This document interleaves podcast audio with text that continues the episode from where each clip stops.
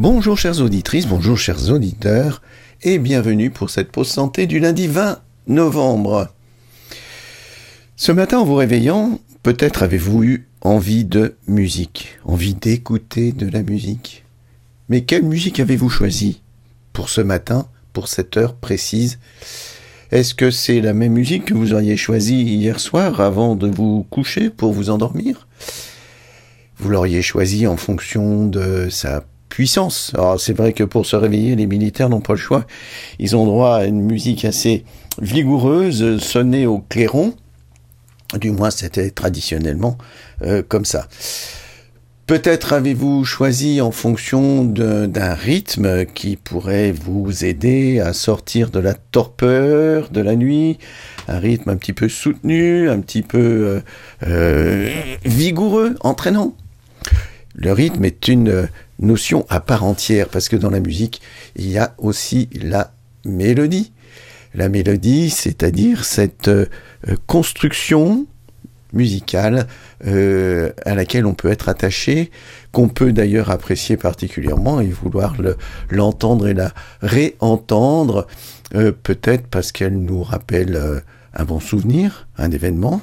On ne sait pas toujours si on n'est attaché à une musique parce que euh, la première fois qu'on l'a entendue, les circonstances ont fait empreinte. C'est particulièrement le cas pour les musiques de films. Il suffit d'entendre la musique pour voir les images du film. Cette musique peut aussi être choisie pour sa tonalité. Vous avez envie d'une ambiance joyeuse euh, en mode majeur. Vous avez envie d'une ambiance euh, sereine et méditative. Bon, donc plutôt en mode mineur. Et puis les musiciens plus avertis, les musicologues, savent que la tonalité, c'est-à-dire la gamme dans laquelle est jouée cette musique, a aussi son influence. Donc, de toute évidence, la musique nous influence, elle nous pénètre, elle nous anime, elle nous touche. Si vous avez pu observer des jeunes enfants qui jouent paisiblement, vous aurez pu euh, parfois constater qu'ils chantonnent assez souvent en jouant. Moi, j'ai souvenir de euh, deux de mes petits-enfants qui étaient toujours euh, en train de dans leur tête, euh, voire même de chanter tout à fait. Ma petite fille a le don des musiques obsessionnelles. Des, quand elle s'est accrochée à quelque chose, euh, elle le chante en boucle pendant euh, plusieurs semaines, ce qui a le don évidemment d'irriter son voisinage. Je ne précise pas plus. Blanche-Neige, chantait en travaillant. Hein. Elle, voilà, elle a entraîné tous ces petits nains à l'action grâce à la musique. Autrefois, dans nos rues, on entendait chanter. Il y avait des chants, il y avait des cris, des interpellations vocales. Euh, un bon nombre d'artisans annonçaient leur passage. Ah oui, il n'y avait pas tous les moyens de non-communication qui existent à l'heure actuelle. Et les artisans annonçaient leur passage euh, par un, un cri, un, slogan, on dirait aujourd'hui, euh, une phrase euh, dont le rythme, la musique euh, cachait pratiquement le contenu. On, de loin, on n'entendait pas ce que ça disait, mais on savait qui c'était. Alors, c'est des artisans dont on ne connaît plus l'existence aujourd'hui, les ferrailleurs, les rémouleurs, on ne sait même pas ce que c'est. C'est des métiers disparus.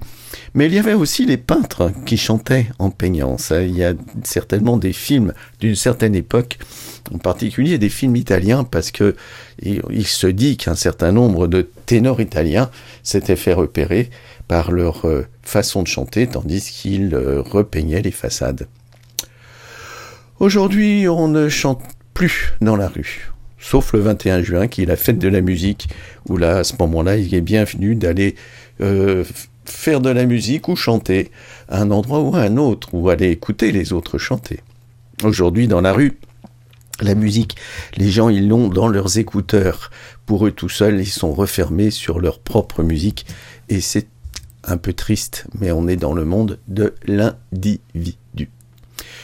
Vous arrive-t-il d'avoir envie de chanter comme ça dans votre vie quotidienne? Alors moi, quand je me surprends à chanter, euh, c'est que je me sens bien. C'est plutôt un signe d'harmonie. Mais on peut chanter on peut avoir envie de chanter, comme dans la rue, chanter à pleine voix, ça se fait plus. Euh, on peut aussi euh, meumeter ou fredonner, fredonner, voilà. C'est-à-dire chanter la bouche fermée.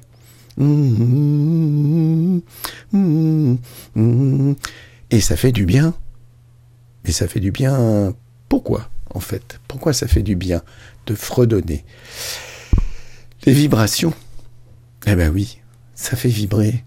Ça fait vibrer. Euh, si on s'arrête ça fait vibrer, ça fait vibrer où? Ça vibre euh, dans la tête, ça résonne dans la tête, mais ça, ça descend dans le corps, ça, ça vibre euh, plus loin que ça. Vous entrez dans une église comme ça, au passage, et il y a de la musique. De l'orgue. Il y a de l'orgue.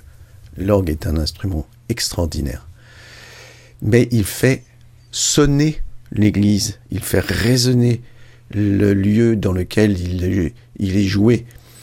Et l'orgue euh, fait vibrer la cathédrale et on ressent ça et ça nous rentre jusqu'au fond des eaux. Comme les cloches, parfois, quand ça sonne, ça fait aussi vibrer les églises et ça pénètre aussi en nous.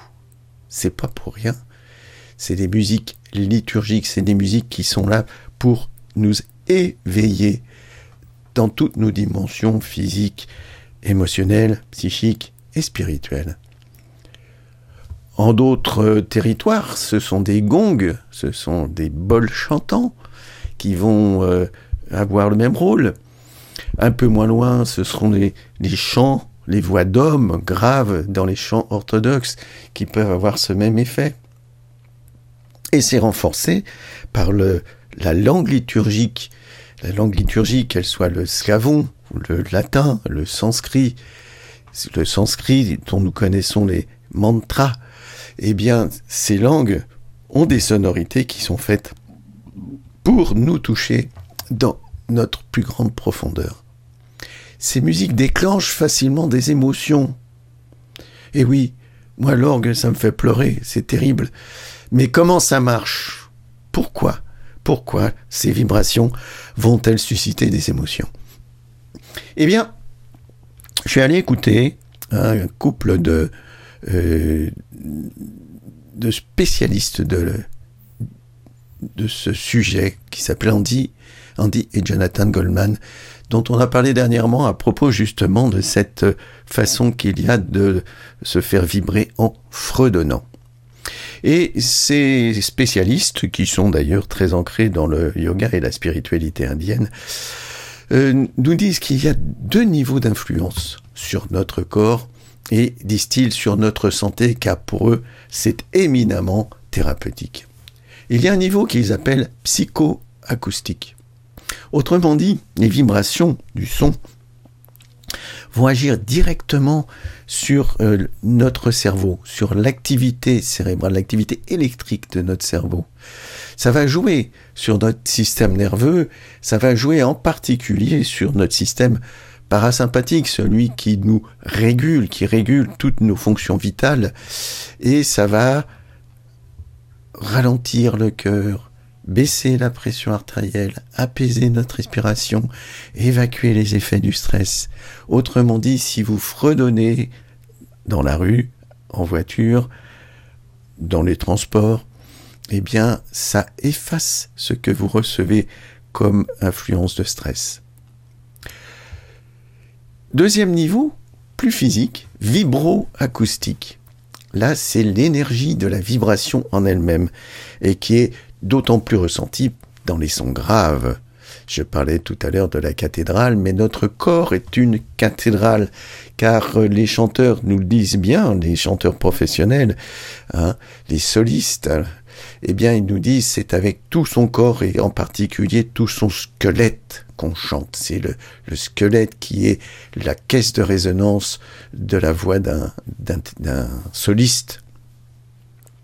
Et donc ces, ces vibrations pénètrent dans notre corps. Chaque organe a sa vibration, chaque organe a sa capacité de résonance. Et quand on est en bonne santé, eh bien c'est que tous nos organes résonnent ensemble dans une belle harmonie comme un orchestre, nous disent Andy et Jonathan. Il y a d'autres types de vibrations qui peuvent mettre le corps en harmonie, des vibrations qui s'adresseraient à une autre sensorialité, telles que les, énergies lumineuses, hein, les énergies euh, euh, olfactives, qui peuvent aussi aller influencer le corps et lui permettre de se mettre dans un état d'harmonie qui s'appelle la bonne santé. Les vibrations sont un yoga, elles nous relient, elles nous relient à l'intérieur, elles unifient notre corps, elles nous relient à l'univers, puisque l'univers n'est que vibration. Donc euh, entre euh, des planètes et nos cellules et nos molécules, ce n'est que vibration, et chaque fois qu'on émet une vibration, elle part dans ces deux directions, nous reliant, nous unifiant à l'intérieur et nous reliant à l'extérieur. La voix est un instrument merveilleux. La voix est un instrument immédiatement disponible qui ne demande aucune pratique préalable, qui va nous procurer une vibration interne et dans des modalités infinies. Et la voix peut nous permettre de produire ce son élémentaire qu'est le mm. Et ce mm, on sait très bien qu'on va l'émettre inconsciemment chaque fois qu'on a une expérience plaisante, chaque fois qu'on a un ressenti agréable, chaque fois qu'on est dans le bien-être. Et c'est une boucle vertueuse parce que le mm nous fait du bien et quand on ressent une expérience plaisante, on va faire spontanément mm. Donc le hum est le tenant et l'aboutissant de notre bien-être euh, dans cette pratique euh, du fredon, de fredonner.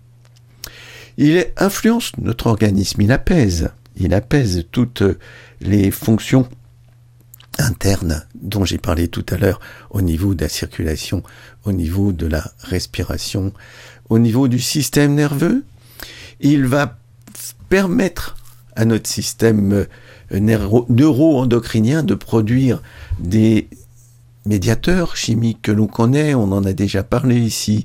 La mélatonine, à ne pas confondre avec la mélanine, attention. La mélanine, c'est ce qui donne la pigmentation de la peau. La mélatonine, c'est une hormone qui régule les états de veille et de sommeil. L'ocytocine, dont nous avons maintes fois parlé, l'hormone euh, clé de l'attachement d'une mère à son enfant et de l'attachement au sein d'un couple, au sein d'une communauté. L'ocytocine est une hormone extraordinaire dont les actions n'ont pas fini d'être décrites. La dopamine, une hormone du bien-être. Et puis, une substance dont on commence à parler qui est l'oxyde nitrique ou le NO, qui euh, semble aussi avoir euh, euh, la possibilité d'être émis, produit ou en tout cas encouragé par la vibration qu'on ressent. En fait, euh, fredonner, c'est le mantra bouche fermée, et c'est cette pratique de yoga qui est le Brahmari Pranayama, euh, qu'on appelait aussi les abeilles, c'est-à-dire produire ce son plutôt aigu, bouche fermée, et pourquoi pas oreilles fermées, mais même sans fermer les oreilles, on le ressent et ça résonne particulièrement dans la partie frontale au niveau de nos sinus frontaux. Alors, euh, ce fredonnage, ce fredon, cette euh, euh, émission sonore bouche fermée a des effets curatifs. Alors, bien entendu, elle a des effets curatifs parce qu'elle nous harmonise. Si elle nous harmonise, elle nous protège de toute forme de pathologie. Mais il semblerait aussi, et alors là il faut aller voir des travaux plus scientifiques, qu'elle euh, ait un effet sur la maladie d'Alzheimer, pourquoi non? Après tout, un autre spécialiste a bien montré que les cellules cancéreuses pouvaient être affectées ou détruites par certaines fréquences et que notre corps résonne à sa propre fréquence. Quand on trouve la fréquence unifiante de notre corps alors on se met dans un état de bien-être extraordinaire. Et au bout du compte, si on fait mm, mais on est tout près du om qui est le son créateur.